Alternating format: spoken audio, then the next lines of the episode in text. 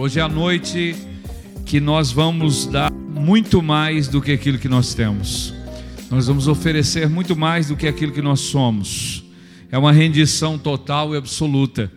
Aqueles que buscam a Deus não podem buscar nada mais nada menos que inicialmente 100%.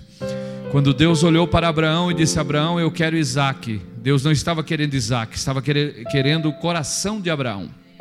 Porque tudo aquilo que mesmo sendo promessa cumprida de Deus, começa a afastar Deus, Deus do meu coração e do primeiro lugar, Ele vai dar um jeito de tirar de mim e de você. Pode ser um carro, uma profissão, uma casa, um familiar. Porque o grande mandamento, é o um mandamento místico, é amar a Deus sobre tudo e todas as coisas, com toda a força do teu corpo, alma e espírito. Deus não pode ser substituído. Ele é o único. Quem gosta aqui de esporte? Quem gosta aqui de esporte? É? No esporte que você gosta, você lembra do primeiro colocado, do campeão ou da campeã? Provavelmente sim. Mas e o que ficou em segundo lugar? E o que ficou em terceiro? Normalmente é esquecido. As pessoas só lembram de quem ocupou o pódio número um. Por isso que Deus não pode ficar em segundo e terceiro lugar, para não ser esquecido. Ele tem que ficar no primeiro pódio, no pódio do nosso coração. Ele é o número um, ele é o nosso Senhor. Vamos lá. Lucas 7 e 36. O que, que eu vejo nessa leitura? Um culto. Cultos a muitos. Os homens decidiram cultuar até os próprios homens. Enquanto Deus se fez homem, tem homem querendo ser cultuado como Deus. Então há muitos cultos. Agora, um excelente culto é um culto top de gama, irmão. Porque a palavra excelente, ela é oriunda do latim excelente, significa alta qualidade de superioridade. Diga o melhor. E o que, que eu vejo aqui? Eu vejo um excelente culto, eu não vejo apenas um culto. Mas eu tenho que transcorrer na história e no termo do acontecimento provado e provável que aqui está que era um tempo onde havia dúvida se Jesus dizia ser ou não quem era, isto é, o enviado, o Messias, o Filho de Deus. Notem que há pouco tempo Jesus reúne os seus apóstolos e diz para eles: O que os homens dizem que quem eu sou? E eles começam a sugestionar e não responder.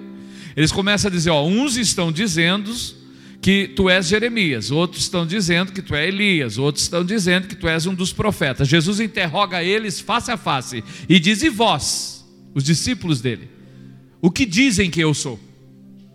Quem eu sou para vocês?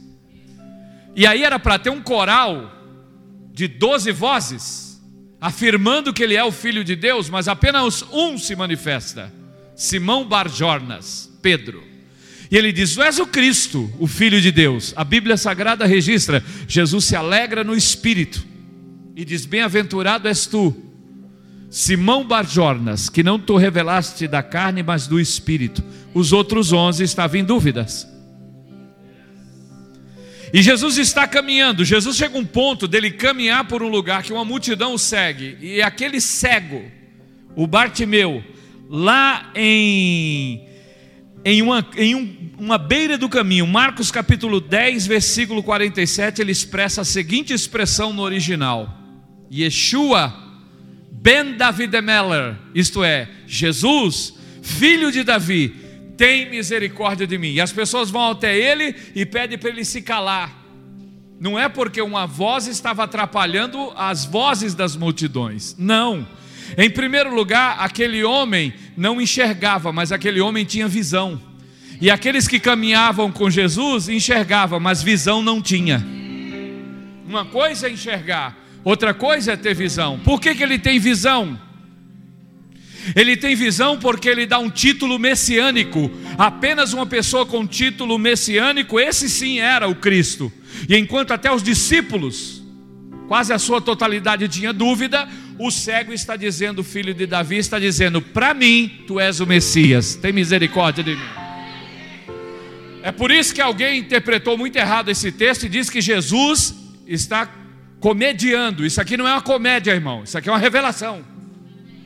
Jesus não é comediante, Jesus é irônico. Porque Jesus chega diante do cego e diz: Que queres que eu te faça? Como quem dizendo: Os que caminham comigo têm dúvida de mim. Você não caminha comigo, ainda é cego fisicamente, mas sabe que eu sou o Messias. Que queres que eu te faça? É como que ele dizendo: Além de ter visão, eu quero enxergar. Foi na hora.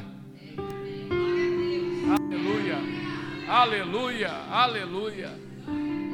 E a multidão mandava o cego se calar exatamente porque ele dava o título messiânico, ele certificava que Jesus era o Messias. Era como que dizendo: cala a boca, a gente não tem certeza, ele não sabe ainda. Então havia uma dúvida perene, constante, totalitária, se Jesus era ou não quem dizia ser. E até hoje tem gente que às vezes está dentro da igreja, mas tem dúvida se Jesus é ou não é quem diz ser. Eu quero te dizer que Ele é, que Ele pode, que Ele faz e que Ele sempre será o que Ele é. Deus!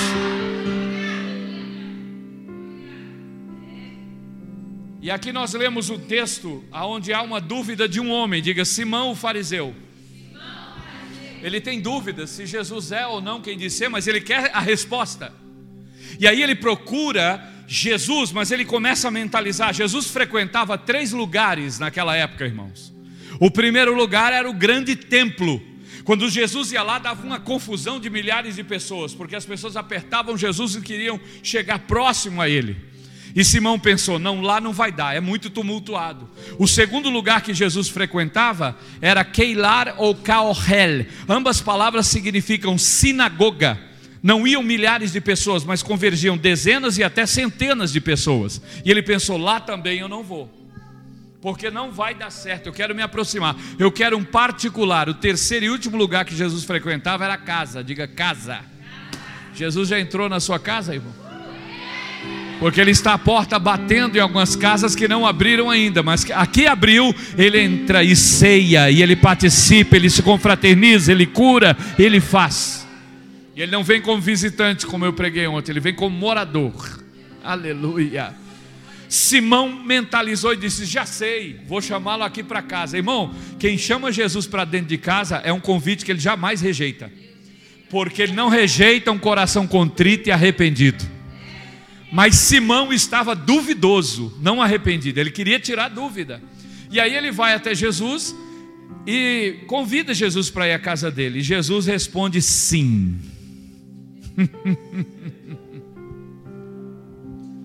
Só que um fariseu, irmão, para convidar alguém em categoria de Jesus, ele tinha que preparar, porque ele era um homem fariseu. Naquela época, irmão, existiam quatro grupos: dois influentes, tanto na política como na sociedade, principalmente na religião, e dois nada quase que influentes. Um deles, que são dois grupos menores, eu quero citar aqui.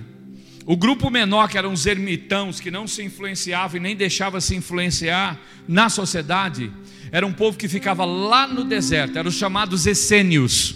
Eles tinham hábitos diferenciados. Por exemplo, o pequeno almoço, eles comiam uh, mel com gafanhoto. No almoço era mel e gafanhoto. No jantar mudava um pouco. Vinha primeiro o gafanhoto, depois o mel. Eles se vestiam com pele de camelo. O primo legítimo de Jesus, filho de Isabel, foi um essênio. Ele se vestia de camelo e não com roupa, uh, a não ser roupa de camelo. E eles tinham outros hábitos de guardar escritos dentro de potes de barro. Por causa dele, as escrituras sagradas chegaram até nós, porque eles guardaram isso lá no, nas cavernas de Qumran. Eram os essênios, um grupo menor, não influente. O outro grupo menor eram os zelotes, que zelavam pela lei. Esse já estava inserido na sociedade, mas não tinha líder, não tinha liderança. Vez por outra, um era preso, um era morto, outros eram trancados, outros eram perseguidos, até acreditaram que Jesus poderia ser o líder deles, mas quando Jesus cura e beneficia um romano, eles disseram: não, ele não serve para ser líder. Disseram os dois grupos menores, diga comigo, essênios e zelotes.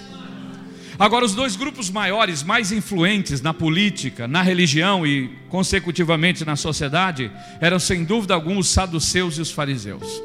E por que, que esses grupos eram diferentes? Por causa de que um grupo acreditava, o outro, acredita, o outro não acreditava. Por exemplo, quem acredita em anjo aqui? Quem acredita em anjo? Eu também acredito. O fariseu acreditava, irmão. O saduceu não. O saduceu dizia: não existe anjo, é produto da mente nervosa dos evangélicos. Aí o fariseu acreditava também no juízo final. Quantos aqui acreditam no juízo final? O saduceu dizia: Isso não existe. Isso não, não há juízo final. O fariseu acreditava na ressurreição dos corpos. Quantos aqui acreditam na ressurreição? Saduceu dizia: Isso não existe. De formas que nesses quatro grupos, a não ser que você goste de mel com gafanhoto, aonde você se encaixaria melhor?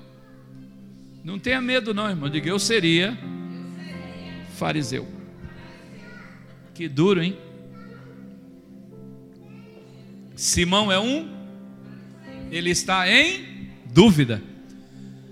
Aí ele tem que preparar a casa. Irmão, a primeira coisa que ele tinha que fazer como fariseu pelas leis e determinações, ele está recebendo um rabino, um mestre. Ele tem que preparar a mesa, diga comigo, a mesa. Aquela época tinha três tipos de mesa. Uma mesa pequena que eles usam no Mená Pesach Samer, que é a Páscoa, até hoje, bilionário de Nova York, sete dias no ano. Eles têm que comer ervas amargas, entre outras coisas, sentado no chão, porque a mesa só tem essa altura aqui. É bilionário, irmão, é executivo.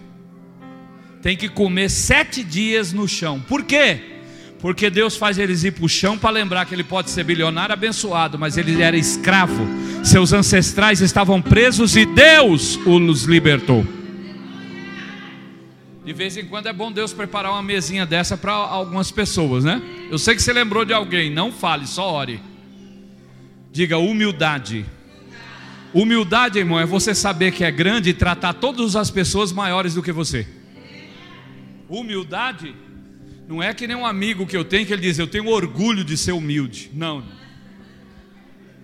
Humildade não é pensar menos em si, é pensar menos de si.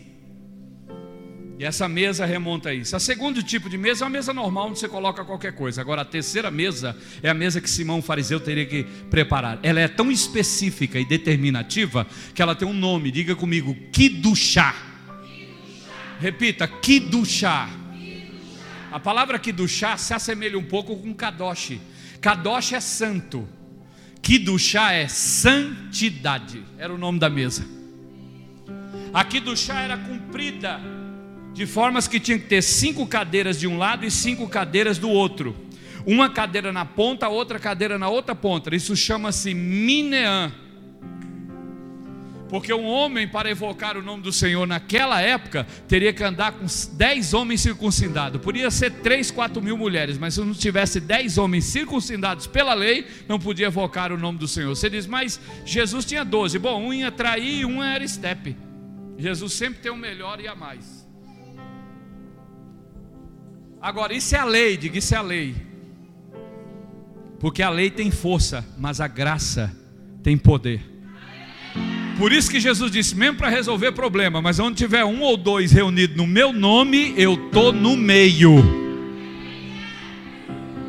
A lei não, tinha que seguir essas regras. Outra coisa, que do chá teria que ser coberta com linho finíssimo, de alta qualidade e de grossa espessura, de cor branca. Teria que cobrir toda a mesa e descer até os quatro pés, de formas que os pés não poderiam ser vistos. Isso aqui do chá. As cadeiras são postas. Diga comigo, o culto está para começar. E um culto não começa se o principal, não o cultuador, mas o cultuado chegar. O culto só começa quando o cultuado chega. Jesus chegou aí, irmão, na casa? Cultue-o. Porque tem gente que está na casa, mas não está na causa. Tem gente que está envolvido, pastores, mas não está comprometido. É a história do almoço. A galinha bota o ovo, o que, é que ela fez com o almoço? Ela se envolveu, porque ela foi embora, botou o ovo e disse: Já fiz a minha parte, foi embora. O porquinho chega e diz: Pode me matar, porque a feijoada vai ser boa. Ele se sacrifica. É a diferença de envolvido para comprometido. E aí você responde para si mesmo: se você está envolvido na causa, envolvido na casa ou comprometido com a causa. Diga, o culto vai começar. Jesus está chegando, irmão. Na casa de Simão. Quando Jesus entra, digo, o culto começou. Irmão, Jesus garante que ele vai estar no meio. Se começar a cultuar ele, ele garante que ele vai estar no meio. Agora, a manifestação dele vai depender da minha e da tua qualidade de cultuar. Não, presente ele vai estar em todo culto. Reuniu dois ou três no nome dele, até para resolver problemas, como a Bíblia diz, ele vai estar no meio. Agora, ele se manifestar vai depender da qualidade do culto. Diga, começou o culto na casa de Simão. Irmão, Jesus está presente, mas não se manifesta. Jesus está no meio do culto, mas não fala nada. Sabe aquele culto litúrgico, ritualístico, nhen, nhen, parece aquele carro velho que não pega. É bonito, está tudo formalizado, mas está faltando adoração verdadeira rendição total, submissão absoluta. Irmão, tem dois lugares para você cultuar. Um é em cima da mesa, onde todo mundo vai te ver, ou na mesa, né? E vão te aplaudir, vão te colocar dentro de vitrine, vão te montar holofotes. E as pessoas vão te ver. Você vai sair nos cartazes, do rádio, na TV. Diga, é o culto da mesa mas tem um lugar. Irmão, o que, que acontece aqui? Digo, o culto começa.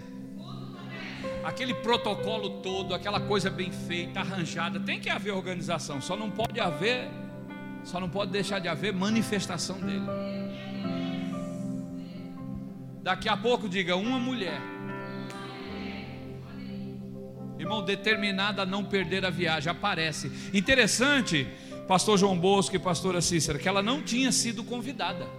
Até porque só tinha homens lá, era Mineã.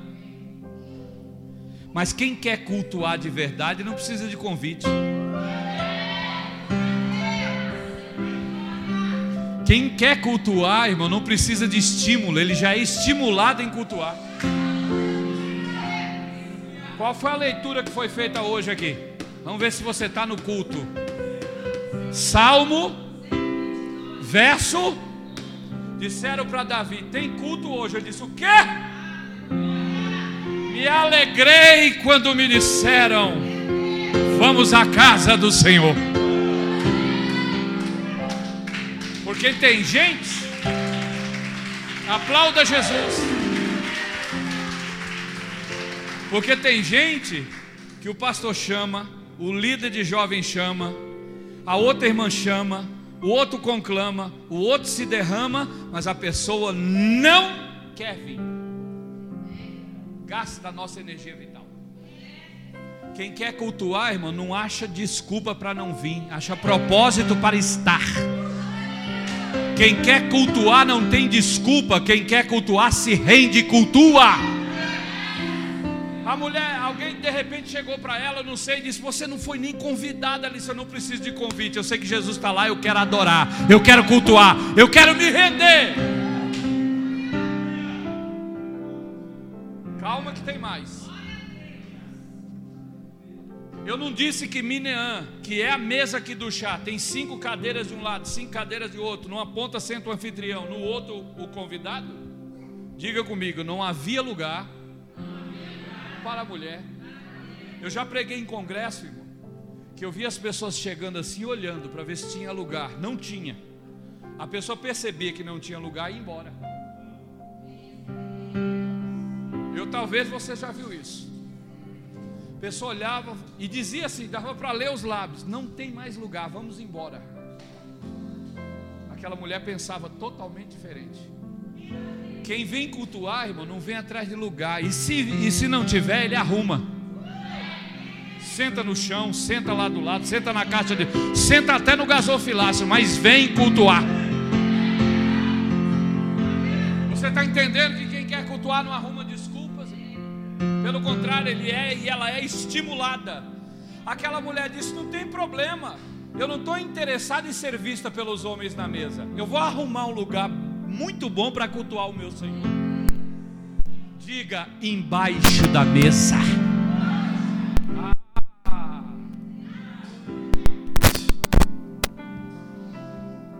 Quem gosta de cultuar ele embaixo da mesa, detesta fama detesta vitrine e holofote.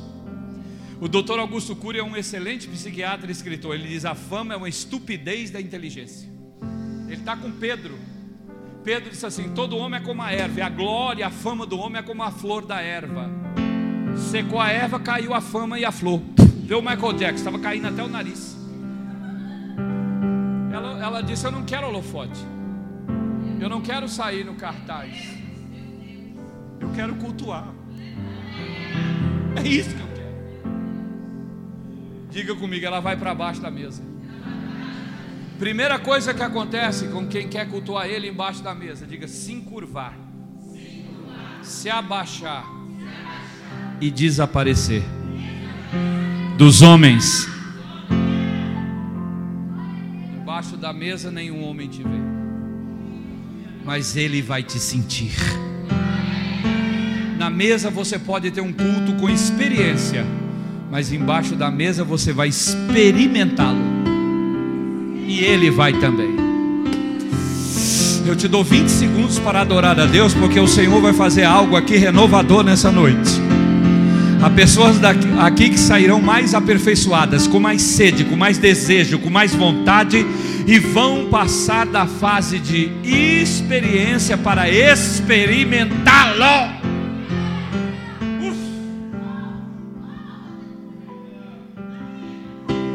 Simão está vendo a mulher é pecadora e entra. Eu não disse que já é coberto? Diga, ninguém mais havia. Há um lugar que Deus preparou para você que você fica assim, ó, as asas dele te cobrem. Ninguém mais te vê.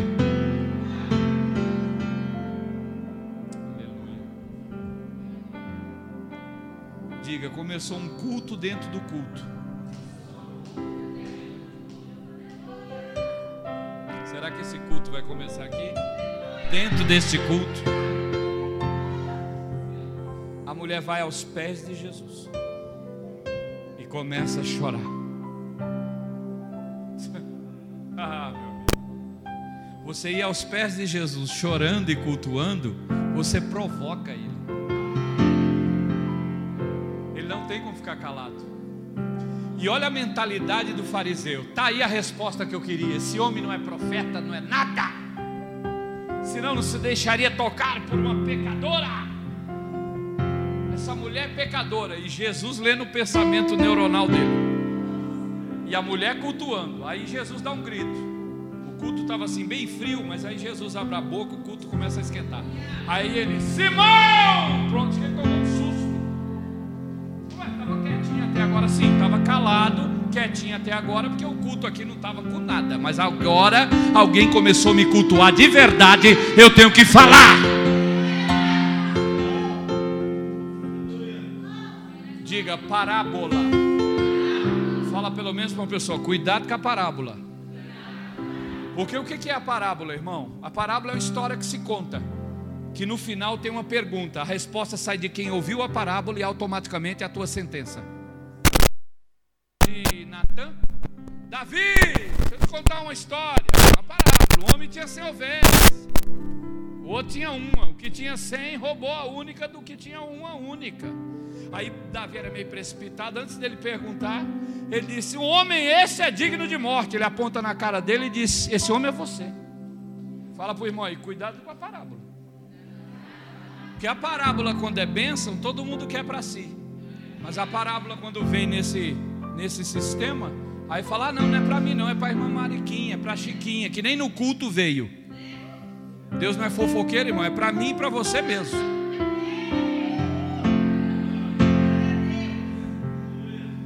Jesus conta uma parábola. Um homem tinha dois devedores, o credor. Um devia 50, outro devia 500, Simão.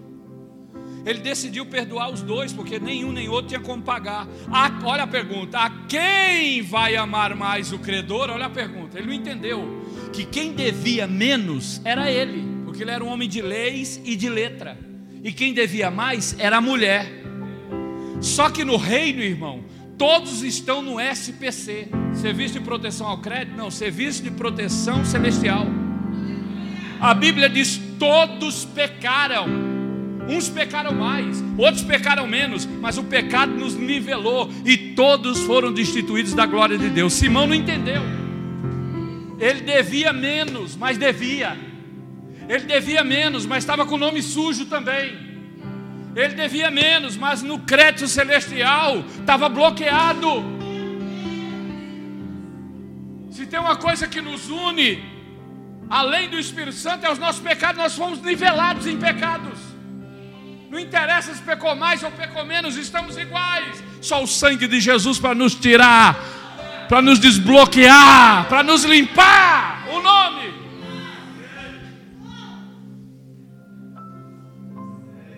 Aí Jesus começa a falar: Simão, eu entrei aqui, tu não me deste água. Diga comigo: água morta e água viva.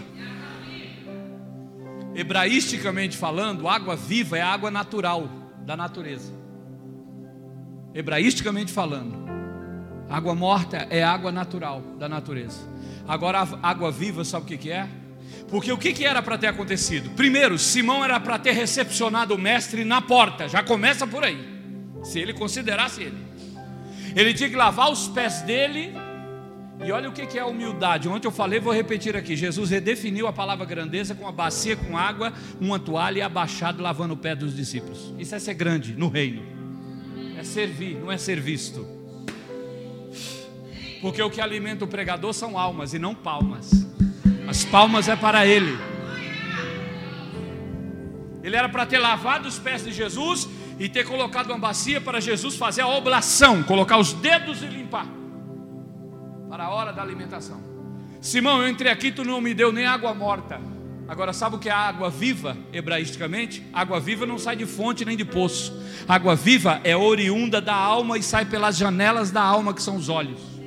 A mulher está fazendo o quê? O que, que a mulher está fazendo? Ah! Simão! Tu não me deu nem água morta, esta, no entanto, está dando água viva, está chorando nos meus pés. Faz quanto tempo que você não derrama água viva nos pés dele? Antigamente eu lembro que a gente falava assim: tem culto, pega a Bíblia e o lenço. Hã? Hoje, infelizmente, é a máscara. Que tempo, hein? Por que, que nós levávamos o lenço? Porque nós tínhamos mais desejo de chorar e derramar água viva nos pés dele. Eu estive pregando uma vez em São Paulo e perguntei para um ancião: Ancião, por favor, sou um infante, eu era evangelista. Falei assim: qual é o símbolo do avivamento? Eu achei que ele ia abrir a Bíblia destrinchar uma explicação teológica. Não, ele nem abriu a Bíblia, ele abriu o paletó e tirou um lenço e disse: Meu filho está aqui.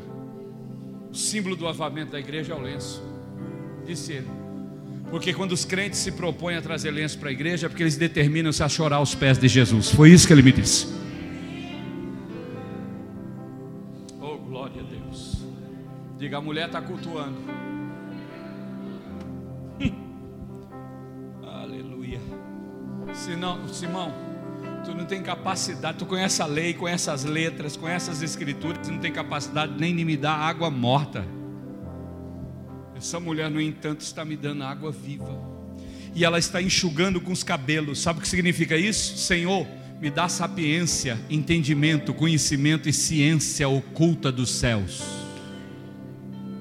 Quem quer sabedoria, peça a Deus, que sabedoria não está na prateleira do pingo doce nem do continente. Inteligência você busca na universidade, irmão, mas sabedoria é na vivência, querido. E a sabedoria é o princípio do temor a Deus. Simão, o teu culto está até bonito, liturgicamente. Mas eu entrei aqui, tu não me beijaste. Aquela época tinha três tipos de beijo: o beijo da face, porque ele era para ter lavado os pés de Jesus, feito a oblação nos dedos de Jesus e beijado no rosto. Se ele beijasse Jesus no rosto, ele estava dizendo: entra, sacerdote, entra, homem santo.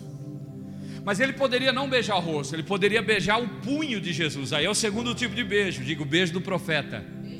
Mas aí ele tinha que se encurvar, né, para beijar a mão. E se encurvar não é coisa de fariseu. Deus não tem problema em descer nesse mundo e virar homem, mas o homem tem problema de se encurvar. Ele sempre quer ser grande, né? Aí ele teria que se encurvar e beijar e diria: Entra, profeta. Agora o terceiro beijo, sabe do que, era? O primeiro era do sacerdote no rosto. O segundo era no punho, que era o beijo do profeta. E o terceiro, irmão? Diga beijo do rei. Aí tem que ser nos pés. Simão, para você eu não sou sacerdote. Simão, para você eu não sou profeta. Esta, no entanto, ah, irmão, quando é que a gente vai aprender a cultuar de verdade a Ele? Ela estava dizendo, beijando os pés dele: Para mim, o Senhor é maior do que profeta. Para mim, o Senhor é maior do que sacerdote. Para mim, o Senhor é o meu rei. Ele é o teu rei. Então, beija ele, beija os pés dele e chora nos pés dele. Ah, Simão.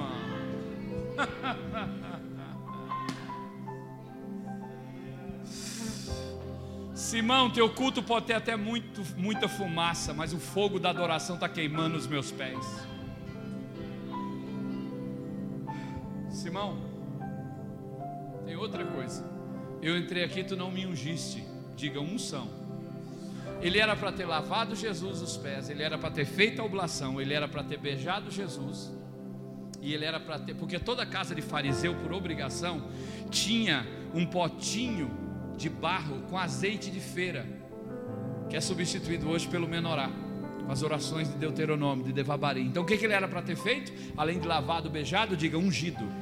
Então ele tinha que pegar aquele óleo de feira, ungido, as, as orelhas de Jesus e as pontas dos dedos. Simão, eu entrei aqui, tu não me deste nem azeite de feira. A mulher trouxe o quê? A mulher trouxe alabastro, irmão. Ela trouxe bálsamo de mirra. Diga o melhor. Simão, eu entrei aqui, tu não me ungiste. Ela, no entanto, não está nem me ungindo. E não é com azeite de feira, não. É sete vezes mais caro o bálsamo de mirra. Ela está derramando. Ela está derramando. Ela está dando tudo. Ela está me ungindo. Ela está adorando. Ela está orando. Ela está buscando. Oh, querido. Eu vou sentar aqui que eu estou cansado da minha maneira ruim de cultuar Ele. Eu estou cansado de mim mesmo, porque eu poderia adorar mais, me entregar mais, chorar mais, buscar mais, me render mais, me despojar mais. Mas às vezes a gente vem armado para o culto. Às vezes a gente não vem nem para o culto, a gente vem assistir o culto. Isso aqui não é cinema, irmão, não é teatro. Venha para cultuar. E cultuar excelentemente. Sabe por que muita coisa na vida de muita gente não flui? Por causa da qualidade do culto, que também não. Se o meu culto, tem, aleluia, se o meu culto tem qualidade para fluir, ele terá qualidade para fazer as bênçãos fluir em mim.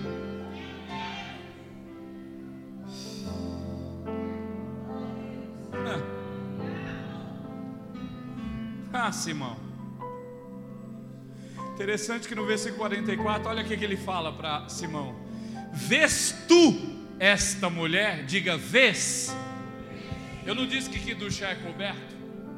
Ah, o máximo que ele poderia dizer, pastor João Bosco, era eu vi. Não, eu não quero saber se você viu, eu quero saber se você vê. Porque o passado não importa, o futuro pertence a Deus. O negócio é hoje, aqui e agora. Vês tu essa mulher, igreja? Porque essa mulher representa uma igreja quebrantada, uma noiva lançada, uma noiva redimida aos seus pés. Vamos para o Velho Testamento, irmão. Eu quero te levar para algo significativo e fazer um paralelo. Quando Salomão inaugura o templo, acontece algo unicamente uma vez na Bíblia. Porque quando Salomão, filho do rei Davi, constrói o templo e tem a festa de inauguração, teria que haver três sacrifícios: o sacrifício do rei, o sacrifício do sacerdote e o menor sacrifício que era do profeta. O que, que era o sacrifício? Olhe para cá, eu prego ensinando ensino pregando, e você vai glorificando se você é um verdadeiro adorador.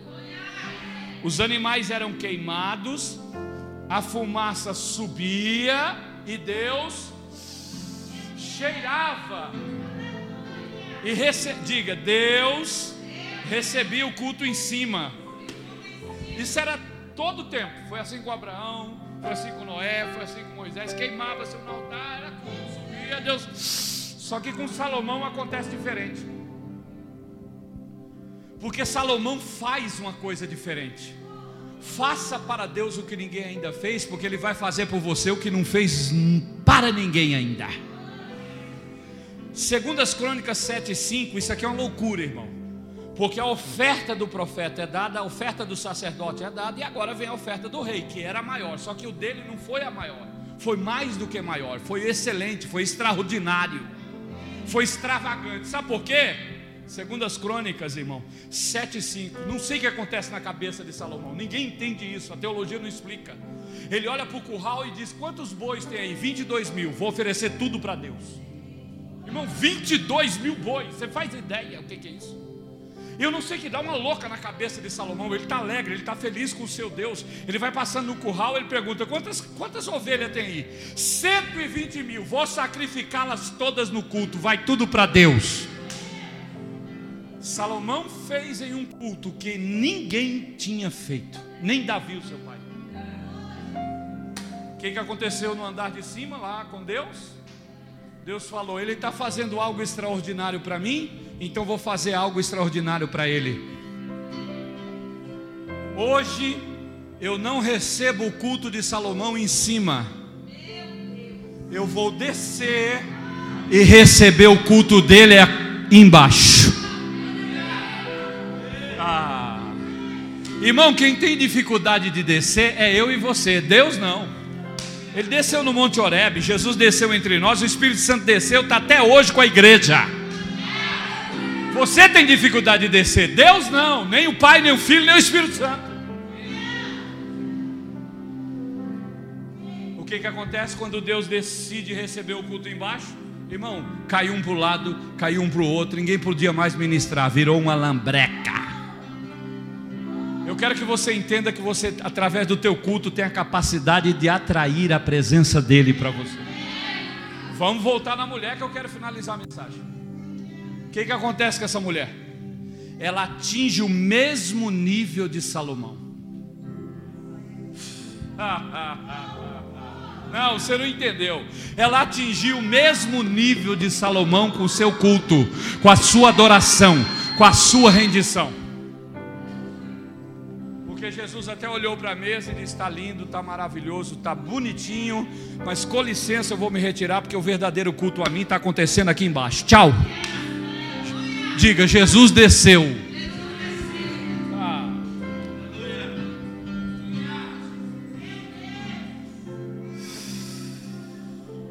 Desceu para encontrar quem? Desceu para falar com quem?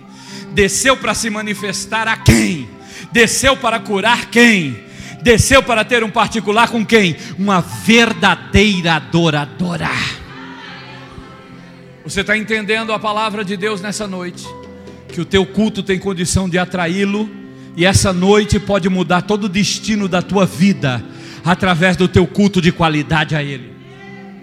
Irmão, se ela fosse cega, ela tinha sido curada na hora. Se ela fosse paralítica, ela passaria a ser curada também na hora. Jesus vai procurar o problema dela, filha. Eu estou aqui, o teu culto me atraiu.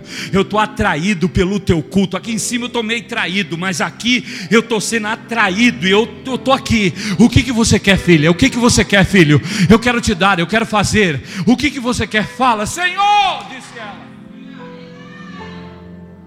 O meu maior problema são pecados. Ah. Ah.